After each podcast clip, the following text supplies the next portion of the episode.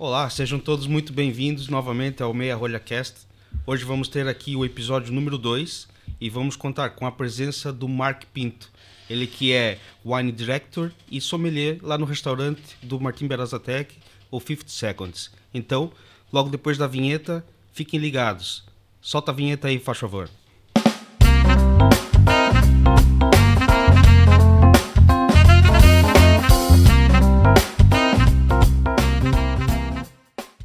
Olá novamente. Então, voltamos aqui depois da vinheta. Eu, acompanhado sempre aqui dos meus colegas Diogo Frati e Daniel Branco, e agora contando aqui com a presença ilustre do nosso colega uh, e amigo Mark Pinto. Mark, seja muito bem-vindo e obrigado por ter aceito o convite e estar aqui conosco para a gravação deste episódio. E espero que goste, que nos conte muitas coisas boas, muitas curiosidades e muitas coisas engraçadas também, não é mesmo? Que, aliás, é isso mesmo o nosso convívio aqui é, é, essa coisa informal. E como eu disse já no episódio anterior, uh, nós deixamos a formalidade sempre lá no nosso local de trabalho. Aqui estamos à vontade. Sim, até para, para desanuviar um bocadinho, não é? Com certeza. Oito então, horas ou mais ali depois. Exato, claro, é chega, isso mesmo. Acho que chega. Então, e como é de praxe sempre, aqui o nosso convidado é obrigado, obrigatoriamente, dizendo melhor, uh, trazer uma garrafa de vinho para nós degustarmos. É, ele não escolhe se ele quer ou não, ele traz. então, Mark, se puder falar aqui sobre o vinho que claro você que trouxe para nós. antes de mais, obrigado. Obrigado pelo convite. Um, pronto, há essa parte em que vocês são um bocadinho agressivos a convidarem. Vens, mas se não trouxeres vinho, nem entras. Exatamente. Estou a brincar. um, trouxe um, um, vinho branco da, da África do Sul. É, é um produtor que eu, que eu gosto muito. Que pronto, tem, tem como base um, Chenin Blanc, uma, uma das uvas mais plantadas, diria que está talvez até a mais plantada da África do Sul para brancos. Uh, é uma uva que eu gosto muito, originária do Loire, né? Uh, mas acima de tudo é um produtor que eu acho que tem feito um trabalho excepcional. Ou seja, novo mundista, mas já esteve a trabalhar na Europa, tanto ele como a mulher, que são os, os produtores e, e acabam por fazer a vinificação.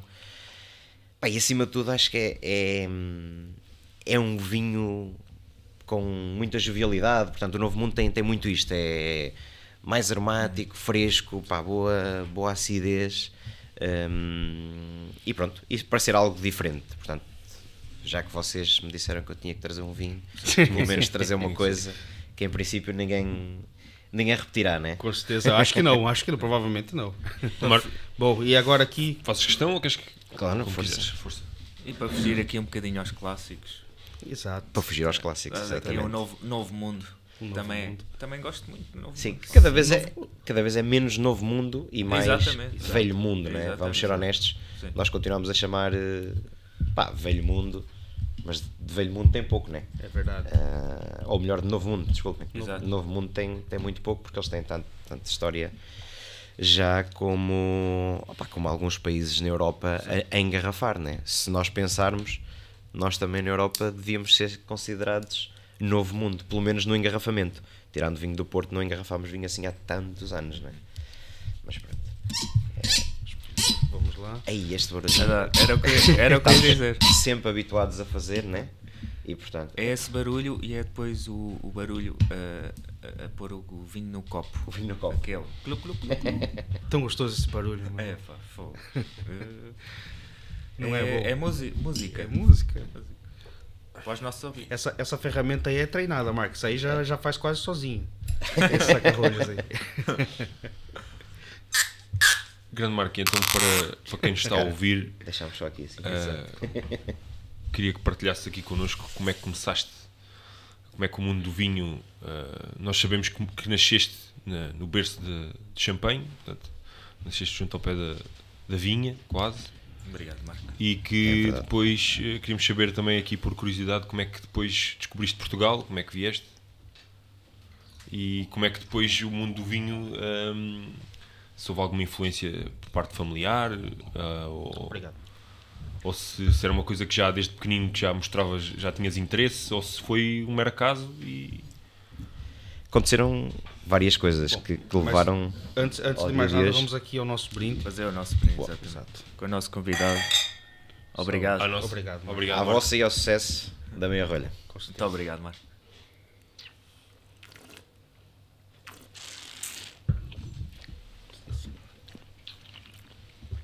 Não é 100% Chenin Blanc. Ele tem aqui mais quatro variedades de uva. Portanto, KR é Blanc, Grenache Blanc, Semillon e Viognier. Mas todas estas em pequena proporção. Ou seja, 80% do, do vinho é Chenin. Hum, como é que eu venho parar a este mundo fantástico do, do vinho? Uh, eu acho que a minha, a minha profissão é mais do que ser sommelier. Eu gosto de dizer que, que a minha profissão base é empregado de mesa. Ou seja, como eu sou sommelier de restaurante, acho que ser bom empregado de mesa é necessário quando se é sommelier de restaurante. E É, aliás, é foi, a base, não é? e foi como, É foi como tu começaste. E foi como eu Exatamente, comecei. exatamente. Ou seja, eu com. pá, vocês, se calhar, começaram um bocadinho mais tarde, mas eu comecei com 5 anos, 5, 6 anos, como empregado de mesa. Exploração infantil.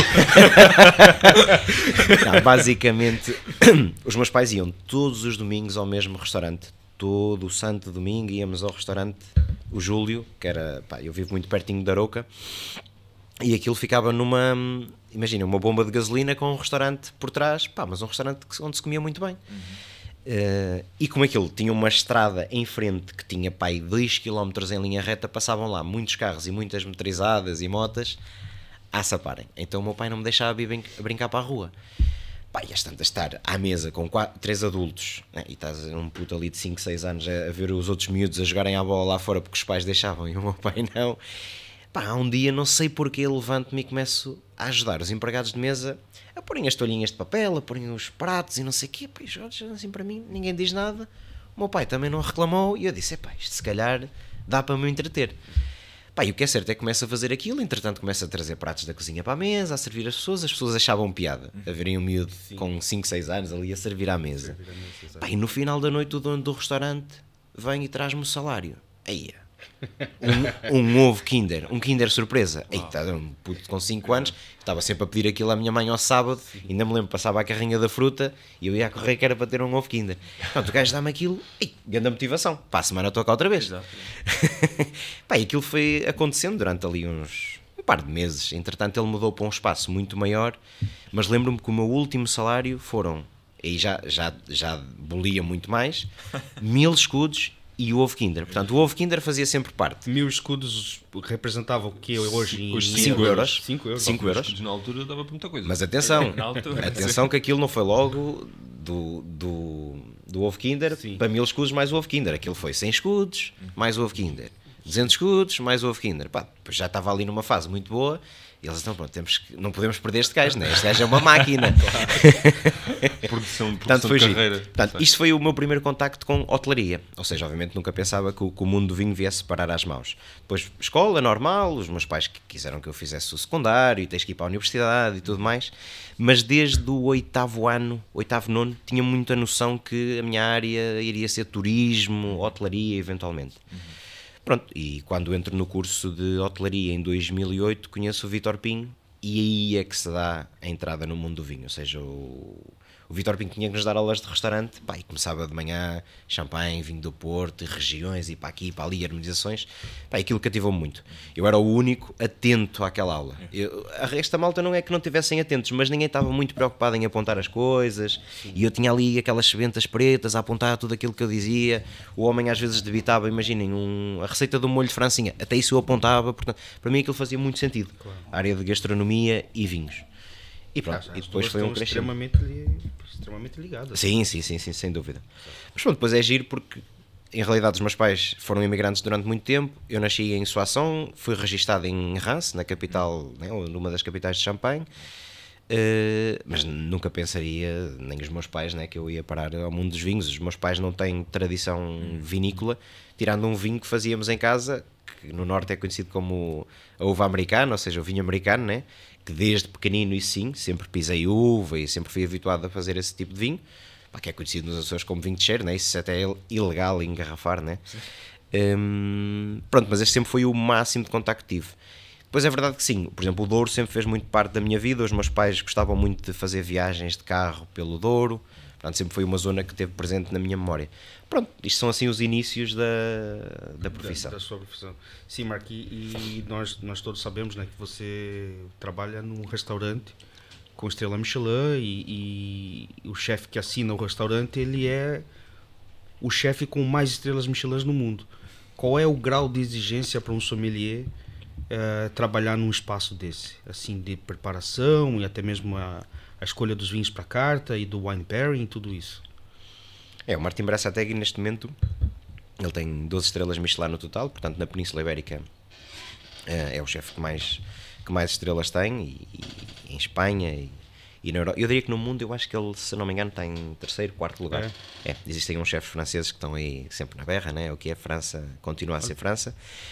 Por acaso eu achava que ele era, era o que mais tinha. Não, há aí um, um chefe francês e o Gordon Ramsay também tem um bocadinho mais do que ele, por acumulação. Ele nunca foi para a Ásia. Sim. Então há muitos chefes, de, por exemplo, o, Ramsay e, o, e chefes franceses que, ao entrarem na Ásia, acabaram por expandir muito mais rápido Claro, claro. o número de estrelas. Ele só tem em Espanha e o 50 Seconds em, em Portugal. Uhum. Assim, obviamente tem, um- tem um peso né, de, de pensarmos que as pessoas já vêm com uma expectativa muito alta. Ou seja, desde que abrimos o 50 Seconds, que nós tínhamos a noção que o cliente Martin Berasategui é um cliente de 3 estrelas, porque ele tem 3 estrelas no País Vasco, Exato. tem 3 estrelas em Barcelona, e nós sabíamos que a expectativa das pessoas ia ser muito alta. Ah, mas acho que acima de tudo é, é termos os pés assentos no chão e percebermos a filosofia Martin. O Martin é muito dado, é muito de. O Martin adora eh, cuidar bem dos fornecedores, adora cuidar bem dos clientes e adora cuidar bem quem trabalha com ele. Portanto, é um bocadinho essa a filosofia que nós seguimos, ou seja, não estar tão preocupados eh, se nos vão julgar através daquilo que estamos a recomendar ou aquilo que, que servimos às pessoas, mas tratar as pessoas muito bem e tratar muito bem também significa servir vinhos de qualidade, num copo de qualidade, eh, epá, numa toalha de qualidade, numa cadeira de qualidade, portanto, é tudo isso. É, é percebermos que quanto mais dermos, mais vamos receber. E essa é um bocadinho a filosofia do, Do- do, Martim, do Martim. que nos passa e pronto, e que nós tentamos transmitir ao, ao fundo- quem nos visita. No fundo é privilegiar as relações interpessoais, portanto, Sim. se nós damos, vamos receber. É, é recíproco. Sem dúvida. Portanto, acho que é um, um fator muito importante também na nossa profissão.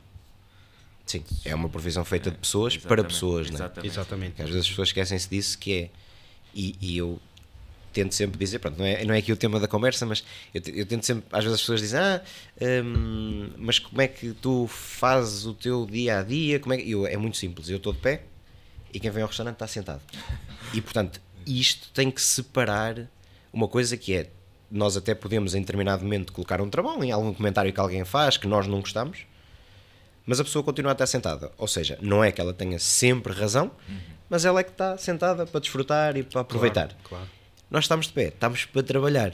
Ou seja, como sommelier, por exemplo, pá, não faz sentido estarmos às vezes a ocupar aquele espaço de tempo da antena que é das pessoas e não é nosso. Eu, por exemplo, normalmente quando vou a, a restaurantes, ou, já me aconteceu em algumas experiências ir a restaurantes com estrela Michelin, com sommelier, pá, e às tantas eu vou para jantar com a minha esposa, né? Como a malta me conhece e não sei o que, às vezes Pronto, eu posso dar um bocadinho de conversa, mas em determinado momento tenho que cortar, porque levo um pontapé debaixo da mesa, né? E corto, corto a conversa, né? Mas às vezes quem está do outro lado continua a esticar, e estica, e Exato. estica, e estica. E, portanto, às vezes temos que ter muito bem esta noção que é quem está sentado está para desfrutar, está para, para aproveitar o ambiente, pronto, e quem está de pé está para trabalhar. Temos Sim, que exato. conseguir perceber muito essa parte. E às vezes, às vezes também os clientes nem sempre querem estar ali, às vezes são só simpáticos, Era o né? que eu ia dizer. Te dão um pouco de conversa e nem sempre querem que você esteja ali Exato. ao lado, falando, falando, falando, falando. É perceber um pouco as necessidades do cliente. Exato, Sim. exato. Há, ao cliente nós percebemos logo de caras que ele quer que nós falemos, um cliente interessado quer saber mais sobre os vinhos. E há outro que quer só saber o superficial Exato. e, pá, e, de- e deixa-me um bocadinho. Exato. Basicamente. É, já, já, já aconteceu de, Já. de- de eu estar a servir e falar do vinho e o cliente falou, olha, é, não precisa perder tanto tempo a explicar, nós pá, queremos aqui desfrutar o máximo possível. Então, Exato. ele foi mesmo assim, Sim. curto e grosso. Direto. Exato, direto. Falou só, diga-nos o, o, qual é o nome do vinho, as castas e tá bom. Sim. Ok, olha, E, e não levei a mal, porque entendo o lado dele. É ele estava ali com, É com, legítimo. com a esposa, e queria desfrutar e tudo aquilo.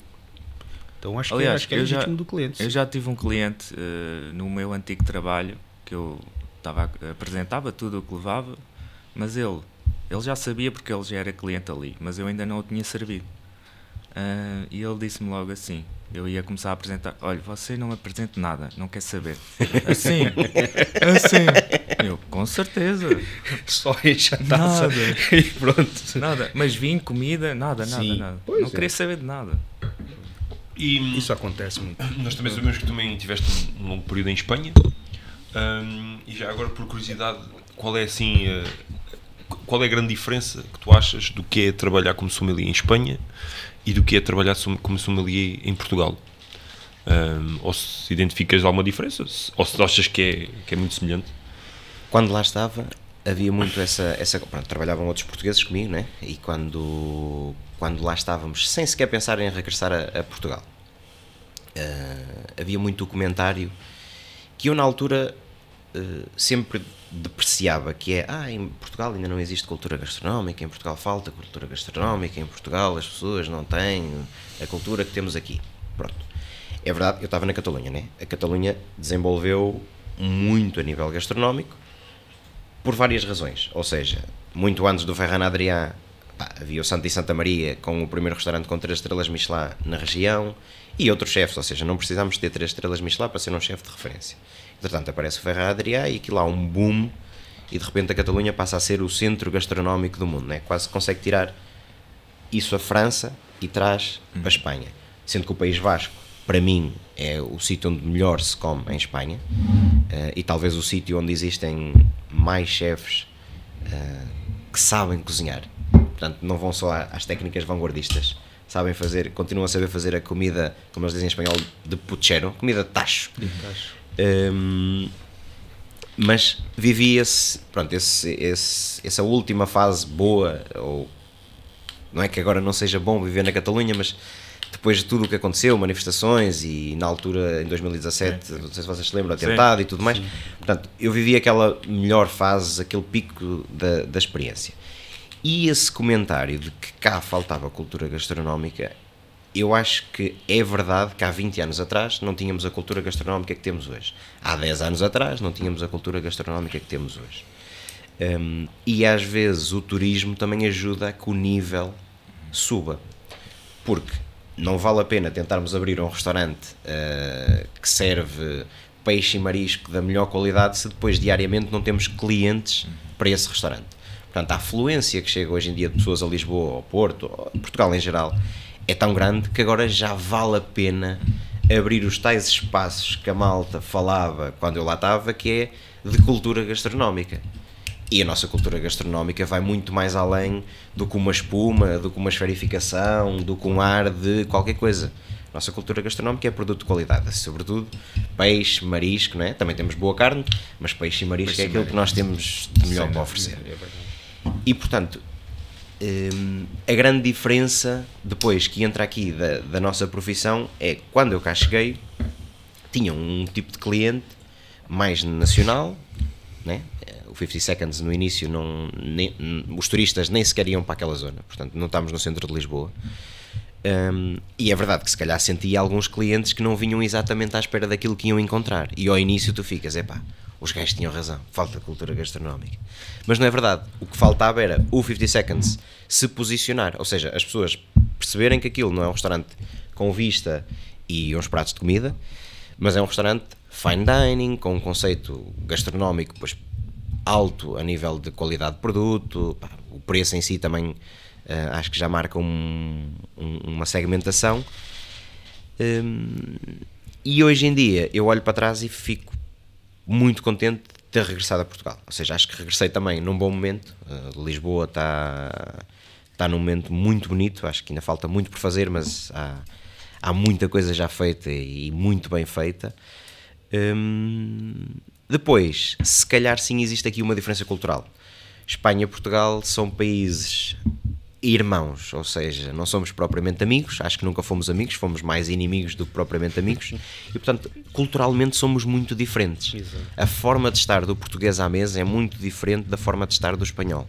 Se calhar o serviço em Espanha era um bocadinho mais leve às vezes. Ou seja, Leve, leve que você diz, no mais sentido informal. descontraído. Exato. É. Ou seja, o espanhol é um bocadinho mais informal e leva a que tu possas ser um bocadinho mais informal no teu discurso. Cá em Portugal, por vezes, eh, se calhar depois também somos nós que temos prejuízos próprios, né? Mas ou a forma ou os estereótipos que criamos na cabeça. Mas há em determinadas mesas que eu não consigo ser informal. As for- a forma como as pessoas estão sentadas, estão como sentadas, interagem entre elas e como parece que necessitam que exista aquela formalidade. Formal, sim. Pronto, e nós estamos lá para isso. Mais uma vez, a pessoa está sentada, está a desfrutar e tem que ter o nível que ela quer e eu estou de pé e tenho que me adaptar. Exato. Pois, exato. E depende, depende muito, às vezes, muitas vezes, já sabemos qual é o cliente que nós vamos lidar.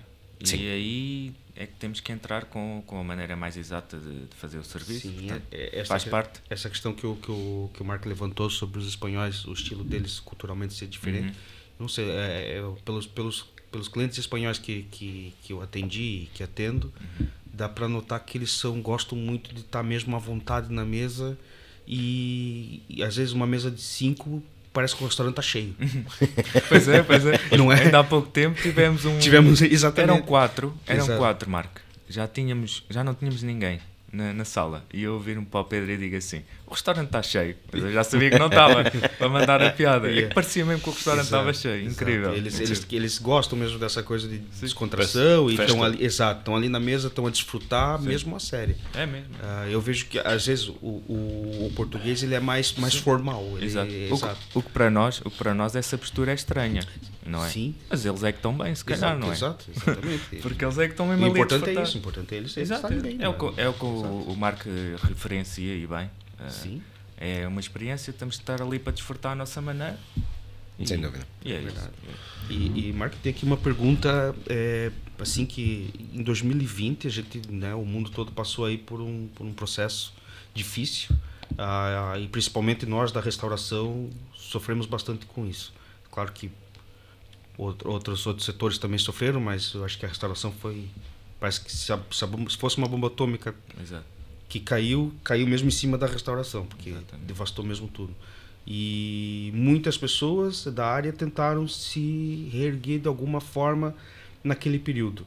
Ah, você criou a Wine Me Up, não é? Ah, pode nos falar até agora um pouquinho sobre, sobre esse projeto e, e qual é o- a ideia principal? Ah, Sim, a Wine até, Me- até só, só um segundo, vou pedir aqui, se possível, colocar aqui na tela pra gente a página.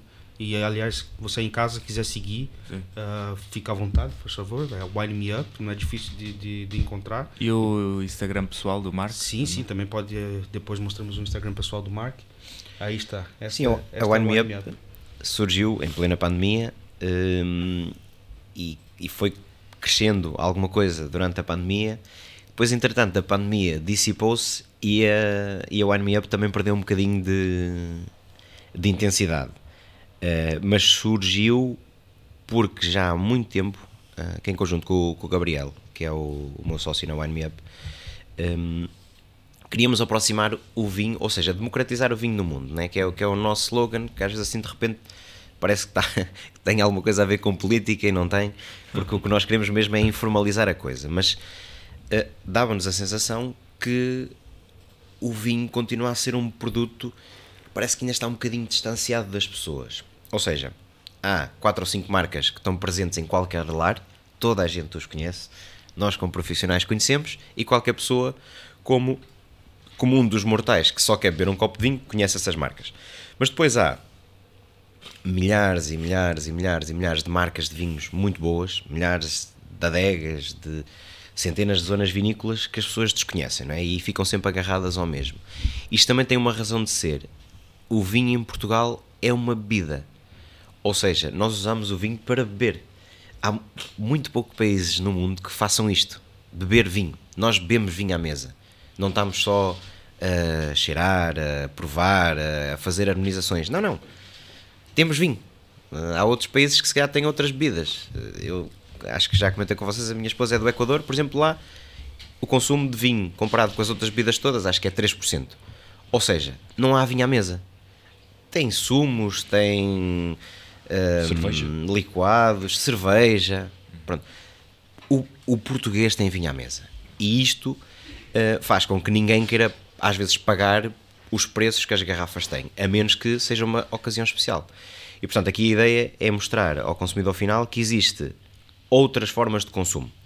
No sentido de não temos que beber 2 litros à refeição eh, para desfrutar do, do vinho. Ou seja, porque em determinado momento o vinho passa a ser quase o produto que está a hidratar, né? Eu sei que mais de 85% do, do vinho é água. Eh, mas pronto, há outras formas melhor de nos hidratarmos. Acho que o vinho tem muito mais para mostrar do que simplesmente uma bebida. Hum, mas isto tem que ir sendo desconstruindo e tirar eh, aquelas capas de, de formalidade e, e de difícil que o vinho tem. A One Me Up surgiu para isso. Entretanto, há uma vertente que também fomos fazendo algumas consultorias em alguns restaurantes, principalmente no norte do, do país. Eh, E nesta fase está assim um bocadinho mais parada. E a ideia é em 2023 vir aí com uma modalidade nova, porque, pronto, como regressámos todos, né? entretanto a pandemia passou e tanto eu como o Gabriel temos as nossas funções em, em restaurantes diferentes e ocupa-nos bastante tempo. Portanto, a ideia agora é regressar num molde que nós consigamos trabalhar pela manhã, mas sim também estar um bocadinho mais próximo de outros restaurantes e de outros sommeliers. Mas pronto, em 2023 é, é, o ano- é testar coisas. Basicamente, uma empresa quando está a começar, né, vamos testando Vai, vai fazendo. como ela não depende do seu income, né? não depende daquilo que ela fatura para sobreviver, pronto, tem, tem sorte. Ou seja, tem sorte. Nasceu com, entre aspas, com pais ricos que a alimentam e vai sendo alimentada, né? porque tem despesas. Ou seja, termos uma empresa montada, se não faturares, estás a perder dinheiro. Claro. Mas pronto, os paizinhos vão alimentando e vão dando de. eh, vão pagando as contas por ela, porque ela neste momento não está a pagar eh, as contas dela. Mas em 2023 vamos tentar reeducá-la e dizer assim: Wine me up, começa lá a crescer, paga as tuas contas, vai lá faturar um bocadinho na rua e pronto, e vamos ver se isso começa a acontecer. E se a Wine me up volta a subir um bocadinho. Claro, Boa. certeza, Vai voltar, certeza, vai sim. voltar. Todo, sim, sempre. Trabalho quando é bem feito e bem, Exatamente. bem, bem elaborado, não tem, não tem Não, como crescer. e o mais importante, amor. Claro. Por amor. Sim, não, mas é isso, ninguém, ninguém aguenta um, um O Daniel, situ- é, o Daniel é sentimental. Eu É sou. muito sentimental. Aliás, eu sou, é eu, eu sou peixe. Ah, é, também por acaso também sou peixe. Também Então sou também, peixe. também és assim. É, também sou, também sou. Não, mas ninguém aguenta. Imagina, uma empresa, por muito pequenina que seja, tem sempre no mínimo dos mínimos dos mínimos uma despesa mensal de um centenar de euros. No mínimo, né? Mas pagar as contas, pagar as coisas para, para a empresa estar legal. Hum, e ninguém aguenta. Vamos supor, investir um salário anual, né? Supor, né? 100 euros por mês, está a 1200 euros por ano. Uh, se não gostar mesmo e se não acreditar naquilo. Agora, sabemos é que em determinados momentos a velocidade teve que baixar mas há de arrancar outra vez. Ou seja, é, é como tudo na vida. É, as coisas têm tempos É. e, e não vale a pena sofrer Por eh, antecipação. por antecipação, exatamente. Teve que ficar um bocadinho mais parada, tivemos que dar atenção a outras coisas. Temos outros filhos para criar, né? Exatamente. A garrafeira do 50 Seconds, por exemplo, para mim eu considero como se fosse um, um filhote. Todos os dias eu tento que, pá, que, que ela aprenda qualquer coisa nova, que eu aprenda qualquer coisa nova e que ela vá crescendo e vá, e vá sendo mais madura. Há quantos, quantos, quantos rótulos diferentes tem na garrafeira do, do 50 Seconds? neste momento vinhos de mesa aproximadamente uns 850 mais fortificados e destilados que deve dar pronto mil e muitos rótulos Só. é, é- em número de garrafas Em número de garrafas total. conseguimos chegar às 10 mil ainda não estamos nas 10 mil a nossa capacidade máxima é 10 mil estamos aí nas 7.500 aproximadamente mas pronto Muito vinho. é chegar até às 10 mil e parar porque daí para a frente também não há mais espaço Hum, mas pronto é, é, é um desafio diário basicamente Claro, claro que sim, e é uma responsabilidade grande. e é uma responsabilidade exatamente Como é que, Por falar nisso. Força, força, Força, Daniel. força, Daniel. Só esta pergunta. Como é que fazes da melhor maneira essa gestão eh, devi- devido. Porque é tanto vinho, não é? Tanta quantidade. Qual é que é eh, a gestão que fazes aí? O método, talvez. método, sim. Pronto, eu acho que ao longo da vida nós temos que ir aprendendo com, com, com mentores, né? e, e uma das dos, dos locais onde eu aprendi a, a gerir garrafeira da melhor forma foi enquanto estava no, no Lazarte. Eu comecei no Lazarte como um assistente sommelier, depois entretanto subi para, para sommelier principal, mas tive sempre o meu mentorzinho, que era o João Carlos Ibanhas, que era diretor de restaurante e que tinha sido sommelier durante muitos anos, e portanto ele foi-me dando um bocadinho os guias, né? quando nós somos jovens, às vezes queremos comprar tudo, provas um vinho, adoras, queres comprar não sei quantas caixas, e ele foi-me ajudando a fazer um bocadinho esse, esse filtro. É percebermos que temos que ter uma, garreira, uma garrafeira fixa, ou seja, há uma parte quase que não roda, são os clássicos, os intemporais, os vinhos que temos que ter, independentemente de nós, como sommeliers, às vezes não gostarmos daqueles vinhos. Não é o nosso gosto que prevalece, é quem nos visita. Eu tenho meia dúzia de rótulos na carta que, por muito que quem abra a minha carta ou a carta do restaurante vá e esteja a desfolhar, diz assim: é pá, não conheço nada. Mas há ali cinco ou seis que vai deixar a pessoa à vontade. Há várias razões para isto. Pá, o restaurante pode estar cheio, o sommelier pode não conseguir chegar lá no tempo certo. Nós vamos sempre lá chegar, mas podemos não chegar no tempo certo. Se a pessoa não sabe muito bem o que é que há de escolher, tem ali cinco ou seis rótulos que de certeza absoluta conhece uhum. e são boas escolhas. E portanto, é pensar desta forma, ou seja, uma parte da garrafeira é fixa, grandes vinhos, teres ali alguns rótulos que as pessoas se identificam e as deixam bem sentadas e confortáveis. Nem tudo tem que ser desconfortável, nem tudo tem que ser fora da caixa, nem tudo tem que ser uh, novo. Pronto, e depois há ali um 15% da garrafeira, se calhar 20% que vai rodando, são coisas novas que nós vamos trazendo, coisas que vamos retirando. E depois temos que dar quatro dimensões à, garrafa, à, a uma carta de vinhos, ou seja, a parte de termos, uh, ou três dimensões, desculpem, a parte de termos uma quantidade grande, uh, termos diferentes graus de qualidade, né? desde coisas mais económicas a coisas mais caras. Acho que com o tempo, e isso é que é o difícil aqui em Portugal, mas não é por nós, é pelas empresas que não entendem que isto é muito importante e que o sommelier tem que ter dinheiro para gastar e tem que ter dinheiro para investir, que é uma terceira dimensão que eu costumo dizer que é quando começamos a fazer a vertical de vários anos do mesmo vinho. Do mesmo vinho, sim. Ah, porque há uma pessoa que vai querer provar Sabe, vamos dar um exemplo de um vinho. Podemos falar de marcas, não podemos? Sim, sim, sim. Claro. Há alguém que vai querer o Valmião mais jovem que a gente tem na carta e há outra pessoa que vai querer o Valmião mais antigo. E de certeza que o mais antigo que a gente tem, eles ainda vão dizer assim: epá, este vinho está jovem. Porque há gostos para tudo. E se houver alguém que quer beber um vinho com 20 anos, perfeito. Se houver alguém que quer beber o vinho que só tem dois aninhos, ainda está, pá, se Verde. calhar ainda está um bocadinho, pronto, imaduro, né? Também temos que ter e, e, há muitas empresas que não, não acreditam nisto. Eu, pelo menos, quando vou falando com outros sommeliers né, de empresa, a malta quer ganhar dinheiro muito rápido. É, é, é para é montar a empresa de restauração, é, em 5 anos temos que ficar ricos, em 3 anos temos que ficar ricos. Não vai acontecer. Ou seja, tem que sedimentar uma marca. E isso só sedimenta se for um restaurante com uma boa parte de garrafeira, né? ou seja, que os vinhos sejam importantes, pá, tem que sedimentar. Temos que ter esta, esta tridimensionalidade de uma carta. E tem que haver investimento. E tem claro. que se esperar um bocadinho. Claro e portanto, há muitos vinhos que eu tenho comprados que nem sequer estão listados. Ou seja, nestes 850 referências que estão listadas, mais os destilados e os fortificados, se calhar ainda há 150 referências que nem sequer estão listadas. E não é para estar. Uhum. São, sei lá, bordeus de 2016 que eu comprei, ainda estão lá guardadinhos. Coisas do Douro que eu comprei em 2019, estão lá guardados. Ah, Niporte Vindas de 2017, está lá guardado. Sim. Não é para vender. Pronto. Se chegar alguém e souber que eu tenho lá aquilo e quiser comprar, Pronto, podemos chegar ali eventualmente a um, um negócio e, e, vendo a garrafa. Mas o objetivo não é esse. Pois. O objetivo é para o próximo sommelier. Se, se, continuar a ser eu, muito bem. Mas também mesmo um próximo, pronto, vai ter ali. É quase uma boa herança, não é? Que temos que passar para o próximo, para o próximo. sommelier. Eu, por acaso, falando nisso, também, também concordo contigo plenamente. Acho que os restaurantes hoje em dia têm esse, essa, essa lacuna, principalmente porque quem desenha muitas vezes os restaurantes, não no teu nível e nível de estrela Michelin, porque o detalhe no Estrela Michelin é, é, é tudo ao mínimo detalhe e, portanto, quando um, restaurante é desenhado, é até a maçaneta da gaveta que guarda o guardanapo para limpar, não sei o quê, mas na, na, na, média dos restaurantes o que eu vejo é que uh, pensa-se muito no espaço e na área para ter mesas, que é o, que faz faturar a casa, mas depois não se pensa num espaço que tu tens de ter para guardar os copos, num espaço que tu tens de ter para guardar os vinhos, num espaço que tu tens de ter para guardar os decanters. E o que acontece é que depois desenhas o restaurante, queres começar a trabalhar e então e agora onde é que vou meter o vinho? Não tem estrutura. Não tem estrutura. E depois Sim. as pessoas, e depois eu acho piada porque já, já passei por alguns restaurantes e quando, e quando vou às entrevistas, é pá, nós queremos montar aqui uma garrafeira com 150 referências, 200 referências.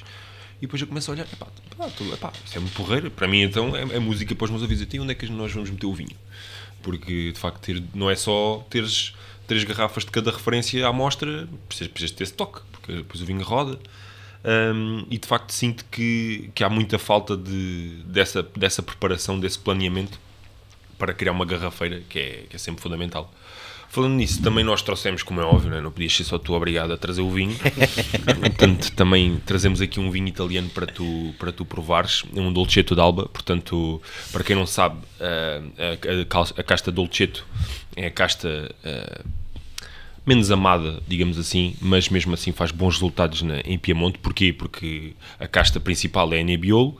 Uh, a Dolcetto, a, a Nebbiolo, como, como, como sabem, e quem não sabe, aconselho a provar, é uma casta com muita acidez. A Dolcetto, uh, como o nome indica, de Dolce, portanto é uma casta mais suave. Vamos buscar aqui notas de frutos vermelhos, uma coisa mais, mais redondinha. Quero que também proves. Isto é um pequeno produtor da região. Eles começaram, é um negócio também familiar. Um, eles começaram por uh, produzir uva uh, com o intuito de vender a outros produtores, uh, mas depois, com o passar das gerações, de facto, começaram a querer produzir eles o, vinho, o vinho deles. Bem, eu, agora se me permitem, faço eu o brinde que eu estou aqui muito à vontade com vocês, estou aqui muito confortável. Pá, muito obrigado pelo convite mais uma, mais uma vez. Obrigado. Vamos lá, isto. E já agora diz depois de tua justiça, o que é que achas disto, pá? O que é que... Vou-te já dizer assim de raiz o que é que isto... De nariz transporta-me já para a minha infância. Faz-me lembrar as gomas de frutos vermelhos que nós comíamos quando éramos miúdos. Depois na boca não, depois é uma coisa mais séria em termos de boca, mas é muito engraçado que nariz faz lembrar essa, essa gomazinha, goma de fruto vermelho, Sim. depois tem aquele lado um bocadinho ácido também né, das gomas, mas sem exageros. Eh, como tu disseste e bem, é muito mais equilibrado, ou seja, o, o, o Nebbiolo é muito bom por ser por esse desequilíbrio que aquilo, que aquilo tudo tem, não é? E acaba por funcionar. Aqui é um vinho muito mais equilibrado, muito mais eh, redondinho, se calhar até diria mais consensual à mesa, não é? Sim, claro. Agrada, consegue, mesmo sendo um vinho italiano, consegue agradar a gregos e, e a troianos. é verdade. O Marco, e aqui esse ano você foi, ganhou o concurso né, de, de melhor uh, escansão do, do, do, país. E como é que foi assim para você eu, ter eu... agora essa essa responsabilidade nas costas de, de, de ser né, o, o, melhor escansão do país? Essa, essa, essa frase agora que disseste, deixaste, eu até fiquei assim com um bocado mais de peso no corpo. Porque em realidade todos os prémios alcançados trazem sempre isso, trazem uma responsabilidade, ou seja, eu costumo dizer que o fácil é ganhar o prémio. O difícil é tu mostrares às pessoas que merecias aquele prémio. Uh, e isso também parte de dentro de ti, porque tens essa necessidade. Ou seja, se calhar ninguém está a julgar, tu é que estás a julgar só a ti próprio. Uh, mas acaba por acontecer. É normal, é, é do ser humano e, e, somos uns inconformistas. Um, obviamente tem, tem muito peso. Acima de tudo, o que eu quero, uh, uma vez que que isto aconteceu, né, de, de eu ter ganho, quero tentar ajudar ao máximo a Associação de Canções a, a revitalizar-se. Ou seja, eu acho que quem está por trás da associação neste momento uh, consegue fazer uh, um excelente trabalho se não existisse no mundo, obviamente. Não vou marcar uh, assim tanto a diferença, mas sobretudo quero ajudar. Sim. Quero ajudar porque quando estive no concurso percebi que há muito mais emoção por pertencer à Associação de Canções por pessoas que se calhar têm neste momento 50, 55, 60 anos, uh, do que propriamente existia em nós. Não quer dizer que naquele dia da gala dos 50 anos não tenha criado em nós as canções ali uma, uma nova emoção, uma nova um, ehm, vontade de querer pertencer à associação. Mas no final do concurso, pronto, isto são coisas que eu vivi e que quem estava no concurso não conseguiu viver porque infelizmente só pode ganhar um no final vir-me um senhor, pá, que eu já não me lembro do, do nome do senhor e, e peço desculpa por isso, entrega-me um livro das memórias da Associação de Canções entre os anos 70 e 80, mas entrega-me aquilo como se estivesse a entregar um, um, uma criança, não? Um tesouro. Um tesouro. Uhum. Eu trouxe daqui este tesouro. Uhum. Tu cuida disto muito bem, porque foi eu que fiz das memórias da Associação de Canções. E o pai, eu sentia ali uma energia naquele senhor, um orgulho de ter feito aquilo e de ainda pertencer à associação, pá, que se calhar nós jovens ainda não temos. Uh, e portanto, era nesse ponto que eu gostava de que, que esse peso que tu dizes, ou seja, isso tem um peso, né? tu teres ganho tem um peso. A- Acabas por ser durante um ano, não é? O embaixador, digamos assim, da associação. Eh, e, e que era isso que eu gostava que acontecesse, ou seja, o peso que eu tenho nas costas é isso, tentar levar o máximo de pessoas possíveis para a associação, para quanto mais pessoas entrarmos, mais nível de exigência vai haver. E, portanto, quem lá está como presidente, vice-presidente, como, como gestor, eh, também vai ter que subir o nível e subir e subir e subir. Até porque em 2026 temos o campeonato mundial, cá em Portugal e, portanto, temos que começar a subir o nível agora. Não é, Não é na altura. Não é a altura. Quando faltarem seis Não é- meses. não é seis meses antes, depois. Sem dúvida. Mas também não achas que, pelo menos foi o que eu senti quando comecei na área, hum, e por acaso era, é uma, uma comparação interessante de se fazer, que é, uh, tu achas que em Espanha, por exemplo, a Associação uh, das Canções de Espanha, neste caso famílias, porque a palavra canção só existe mesmo em Portugal, achas que era mais próxima dos profissionais do que é ou era há uns anos atrás a Associação Nacional das Canções em Portugal? Porque eu sempre senti, uh, quando comecei a trabalhar, sempre senti uma coisa, ok, a gente sabia que existia, estava lá, mas era quase uh, aquele bibelô uh, antigo dos avós, porque sempre senti isso. Uh, sinto que, há uns anos para cá, houve essa revitalização e já existe mais, mais dinâmica e, e até porque pessoas como tu e pessoas da nossa idade que estão a entrar na associação e que estão a também a dar um bocadinho de energia à, à coisa, mas senti que até há, há, um, há um bom tempo a esta parte era um bocado aquela coisa ali no fundo da gaveta guardado, não estava assim com sangue vivo. Eu não sei se essa é a tua opinião. Ou... Não, e te- tens toda a razão. Ou seja, eu acho que o que existe é es- es- esta camada que eu vos falo de pessoas que estão extremamente orgulhosas de pertencerem e continuam a ir a- às, hum, às reuniões e tudo mais. hum, é uma geração que está muito longe da nossa. Portanto, há aqui uma separação. Por exemplo, o senhor que me deu aquele livro, se calhar tem idade para ser meu avô. Portanto, no mínimo há aqui duas gerações no meio entre nós. Uh, e é verdade que se calhar existe um gapzinho uh, geracional. Uh, esperemos é que a gente agora consiga encher esse gap, porque eu acho que a geração anterior à nossa, os sommeliers que tiveram na berra há 10 anos atrás, ou há 5 anos atrás, vá, uh, afastaram-se da associação. Uh, talvez porque foi necessário uh, quebrar algumas algum método que se fazia no passado, o modus operandi não era o correto, eles quebram e nós agora temos a grande sorte que já não temos que quebrar, já não vamos ser os maus da fita. Os maus da fita foram os anteriores. Nós agora podemos ajudar a reconstruir. Um, e isto acontece, isto é política, né? isto queiramos ou não, faz parte da política, parte, é, é o que é. Uh, e é uma associação e depende de fundos, e, e nem sempre as pessoas estão predispostas a seguirem a linha da associação. Mas acho que neste momento, depois dessa ruptura que existiu, dessa parte pá, de uma geração que pronto, estava na berra há 10, entre 10 e 5 anos atrás, nós agora podemos fazer melhor. Podemos fazer melhor no sentido que é voltar-nos a unir à associação e tentar transformar a associação. Muita coisa mudou, né? ou seja, não, não peçam aos senhores que são sócios há 50 anos, né? desde o início da associação, epá, que, que, que, que façam posts no Instagram e que identifiquem a Associação das Canções de Portugal. Não vai acontecer. Pá, mas nós hoje em dia podemos. O que é que isso custa? Bola. Ou seja, às vezes não fazemos porque não nos apetece. Um, mas isso ajuda, porque hoje em dia as novas tecnologias ajudam a que as pessoas sejam mais conhecidas Sim. e as redes sociais, por exemplo. Hoje, hoje, hoje as redes sociais são, são. Só cortando aqui rapidinho, as redes sociais hoje é o, o, o antigo boca a boca. Exato. É, hoje é a praça Pronto. pública, hoje é- são as redes sociais. Então, E, e eu acho que nós temos que fazer isso. Ou seja, é colocar a associação tanto na moda que de repente quem lá está vai ser obrigado a fazer bem, e pronto, eu acredito na- no trabalho das pessoas que lá estão, mas vai ser obrigado a fazer bem sim ou sim, porque não tem hipótese, porque já começa a ter muito mediatismo a associação. Então, então aí tu ficas, é, é um bocadinho aquilo que ele me dizia, qual é a responsabilidade de ganhares um prémio. É pá, depois do prémio estar às costas, depois tens que olhar e dizer assim, para lá, vou tomar esta decisão, mas Tenho os olhos postos em mim. deixa de lá pensar outra vez a ver se faz sentido esta decisão, né? claro. Os prémios também trazem essa maturidade, né? Sempre, responsabilidade, Tu, tu podes ser muito espontâneo, pá, mas em determinados momentos da vida, se calhar a espontaneidade é melhor deixar em casa porque senão vai correr mal, né? Refletir um bocadinho mais. É pá, pronto.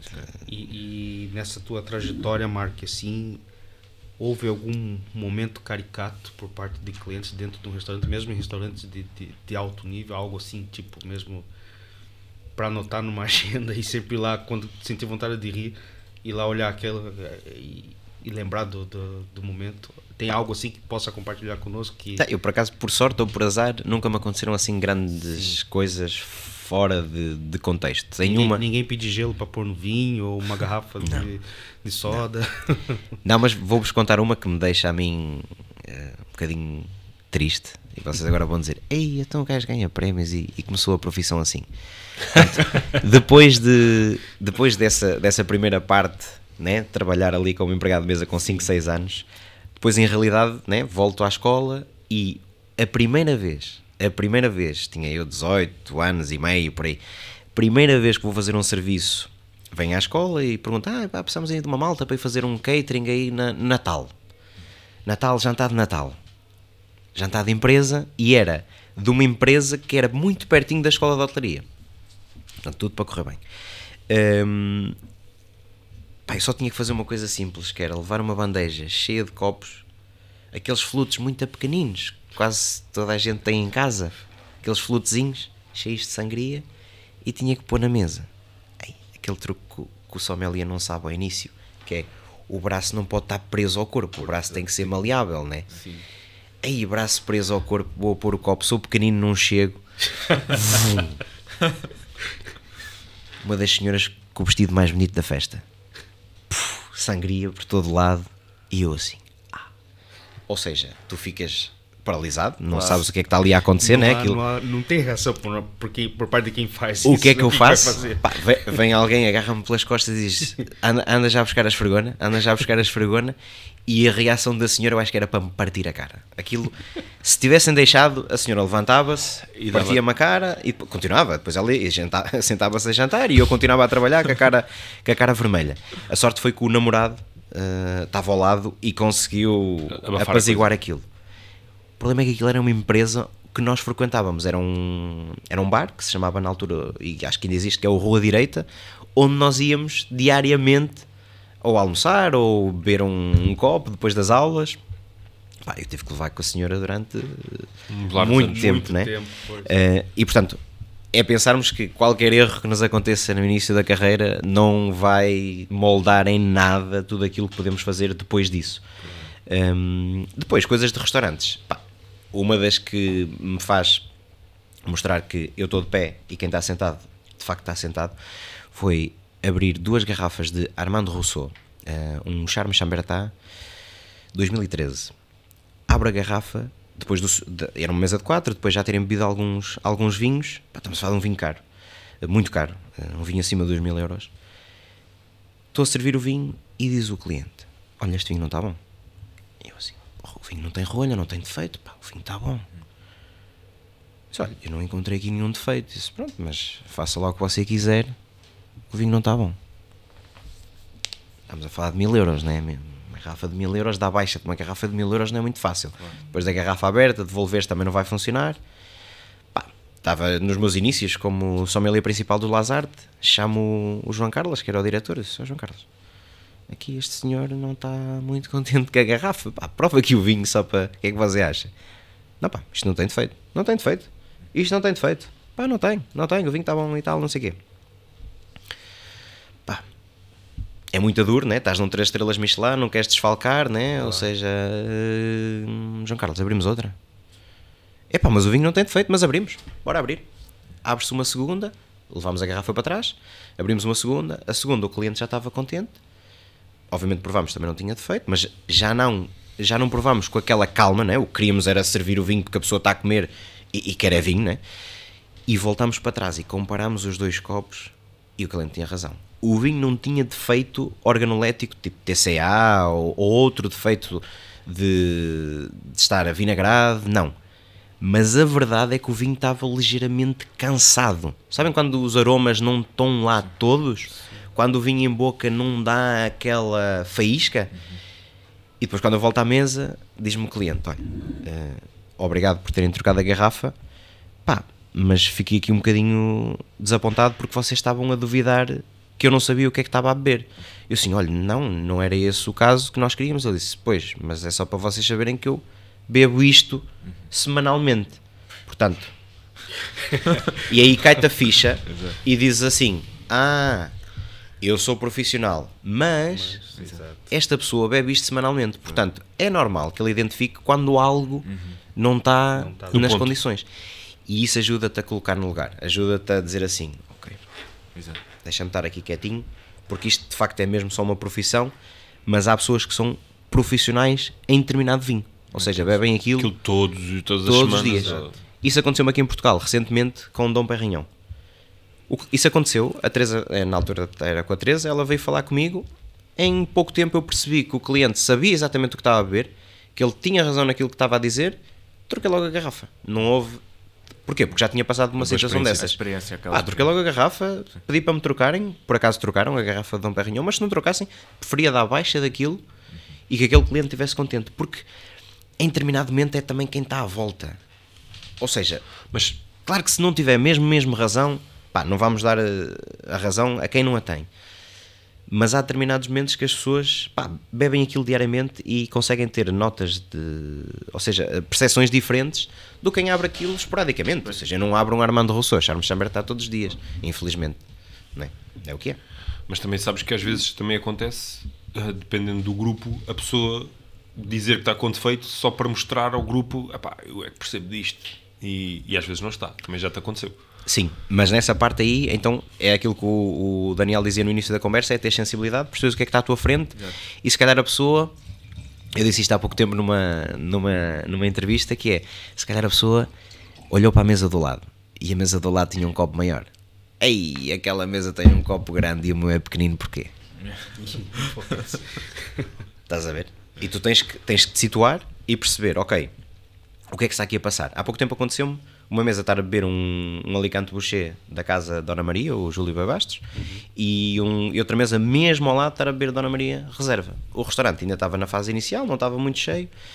Eu, um deles decantei o outro não decantei. Pá, porque para mim, naquele momento fazia sentido de cantar o Alicante Boucher, mas não fazia sentido de cantar o Dona Maria Grande Reserva. Não, achava que não ia ganhar muito com isso.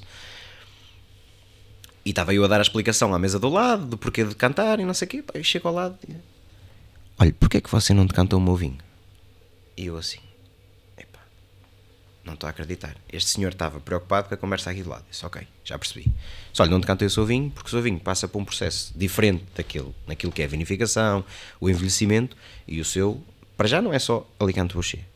Eh, e eu acho que o Alicante Boucher, no início, ainda por cima, e a senhora não queria nem tomar aperitivo, não queria nada, só queria beber o Júlio Babastos. Pá, aquilo é mais fechadão, tem aquela parte um bocadinho quase de mofo, né? quase de naftalina, uma coisa assim, pá, que precisa dar, precisa de sair cá para fora. Hum, o outro não, o outro está muito mais prontinho. O Dona Maria Grande Reserva 2016, que era o que estava a ser, pá, está prontinho, aquilo é, é abrir e desfrutar. Hum, mas agora explica lá isso ao cliente. Porque é que ele não tem direito a um decanter? Explica lá ao cliente porque é que ele não, não é, tem é- aquela mise-en-scène no espetáculo. Sim, é porque às vezes nós tomamos decisões baseadas no, no profissionalismo, mas para o cliente entender isso é, às vezes é complicado. É. É, por exemplo, pode, ele pode imaginar que ah, ok, aquele vinho se calhar é mais caro que o meu, por isso merece um copo maior, merece um decanter, e o meu, porque não é tão caro, está a me servir aqui de qualquer jeito. E às vezes não é. Mas são- isso são- também. São decisões E técnicas. o preconceito interno de cada um Exato. gera que a pessoa fica a pensar porque é que ele não me serviu a mim um copo Exatamente. maior e um decanter? E É vezes- porque eu sou feio? E às vezes E não tem nada a ver com Exato. isso. E às vezes até é com a companhia, porque muitas vezes as pessoas vão ao restaurante para querer impressionar alguém. É, Sim. é E a pessoa, epá, estamos ali. E depois a pessoa Sim, dentro da sim, cabeça sim. É, é. aqueles macaquinhos de género, E- epá, mas eu e além para disso- impressionar esta pessoa e É. ali. Pá, E além disso, que- além disso, é as redes sociais também. Né? Também, Instagram, também. Instagram, É isso. Também. é, ele está-me a decantar o vinho, pumba, logo. Exato. Também. Rede social. Ah, mas o que é que tu percebes logo? Percebes que então, ali naquela mesa, para já não podes falhar nunca mais a questão da atenção, que é para eles estarem, para se sentirem que têm um casaquinho, estás, estás a vesti-los, né? tens, que- tens que os aquecer. Pá, isso tem que ser feito de forma muito rápida. hum, É visão de sala. Temos É. que ter visão de sala É. da, da sala inteira para perceber o que é que podes isso- ou não podes fazer. por isso aquela conversa do base empregado de mesa. Sim, Percebes? Tal Porque isto vem do início. Isto vem de quando ainda estás a, a trazer só bandejas para a sala. Quando Quase ainda estás berço, só a pôr no berço pratos na mesa. Exatamente. Pá, quando ainda estás só a pôr uns talheres, já tens essa noção. Não quer dizer que o, o- pá, não quer dizer que alguém que seja médico, né, e de repente decide tirar eh, o faz os níveis todos do Court of Masters ou faz os níveis todos do W7, pá, não possa chegar a ser um, um grande sommelier, mas há aquela parte que é muito importante e isso só se aprende com o tempo. Ou seja, no primeiro ano ele não vai ser o melhor sommelier, nem no segundo, nem no terceiro, nem no quarto. Pá, é preciso, é preciso tempo. É um crescimento gradativo, não é? É. Um- um step by step, devagarinho, aprendendo. É. Não- Olha, ó Marco, mas ba- ah, abre aqui as hostilidades também relativamente. Ainda por cima estamos a ver este vinho. Esse, que- esse, Muito esse enchido aí é de Bizer, Ok. portanto, pá, é, é top. Que eu provei, que provar antes de. Claro. Controle claro. de qualidade. Como, como é óbvio. Podia ter rolha? Não, podia ter rolha. Então, Toma você, Pedro. Muito bom. sim, Muito bom. Um pouquinho de queijo. Tá- Estás com ar, estás com fome. Pá. Pá, eu tô, não tô com fome, eu tô é com ressaca. não tiveste com ressaca. Tu ontem, Ontem- fizeste horas a mais. Ontem, Isso não é ressaca, é horas ontem, a mais. de Ontem trabalho. foi, foi, foi feio. Mas é isso. Faz parte, faz parte. Claro que sim. Não, mas muito bom. Muito bom o, o enchida, pai. Muito bom esta conversa. Muito obrigado mesmo.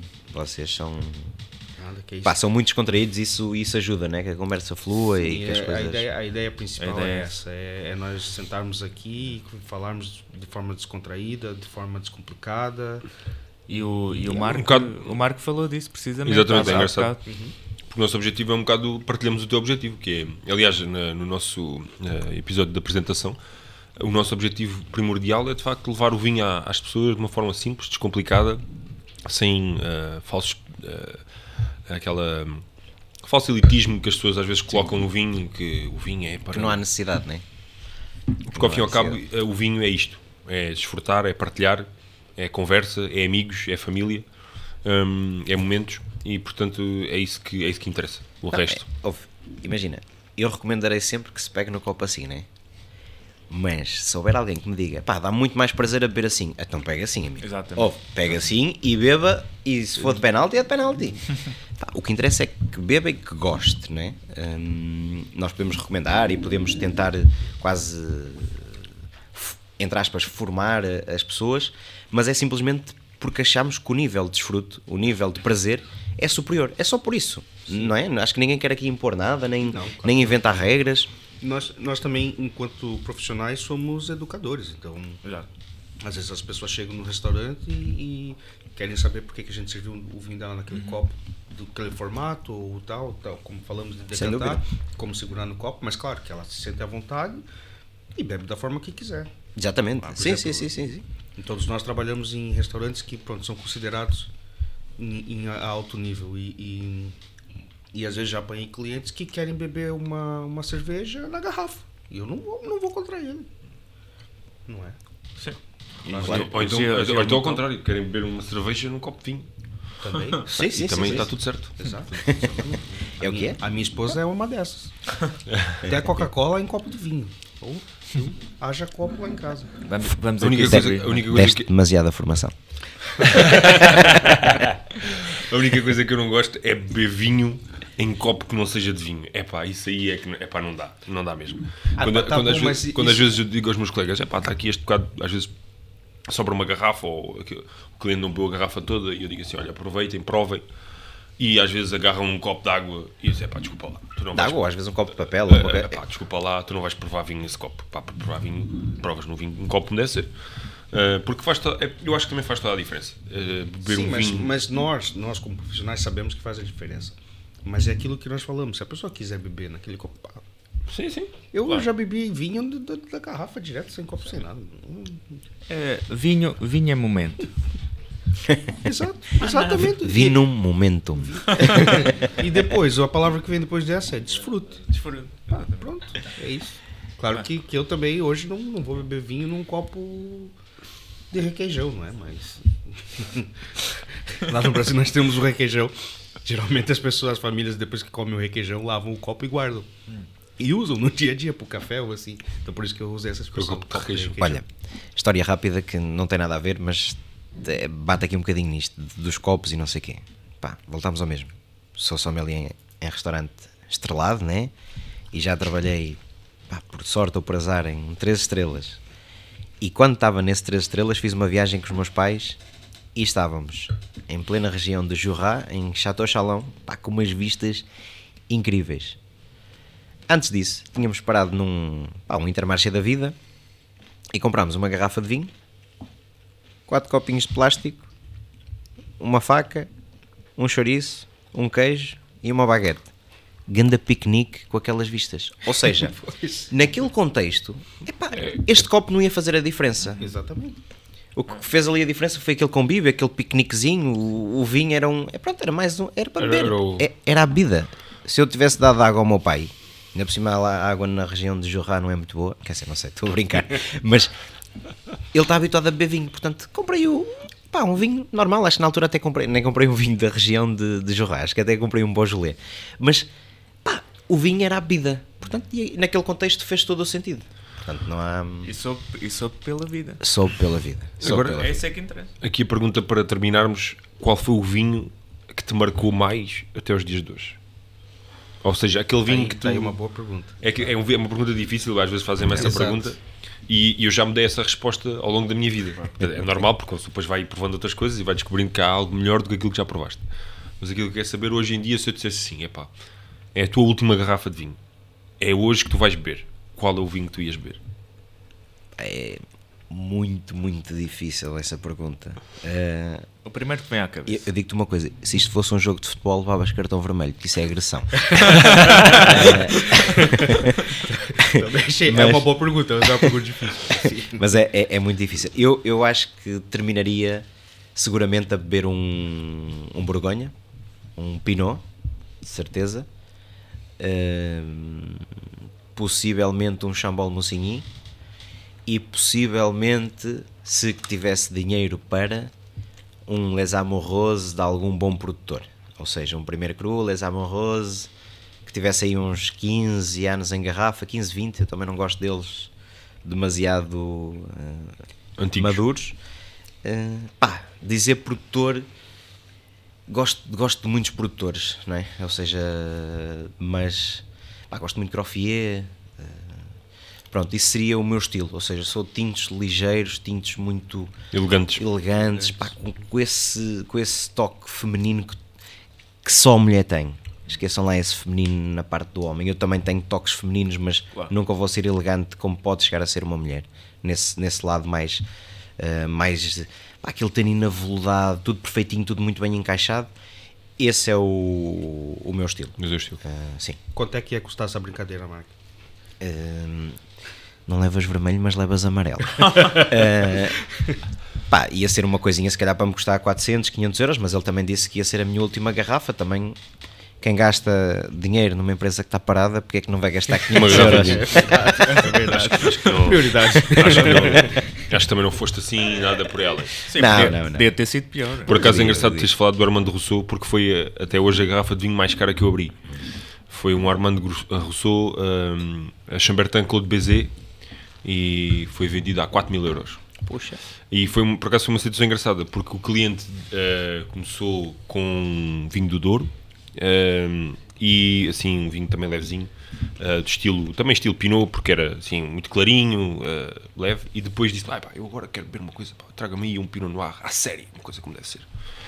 Ah, uma coisa à série, eu levei-lhe os três vinhos que nós tínhamos do Armando Rousseau. E apresentei-lhe os vinhos, por acaso já não sei quais é, que, quais é que eram, mas sei que o último, que foi o que vendi, era esse. E ele disse: pá, não, não, eu quero isto, eu quero isto. Ok. Depois abri, servi, pá, está ótimo. Ah, já agora, por curiosidade, quanto é que custa? Ah, custa 4. 4 quê? 400? Não, 4 mil.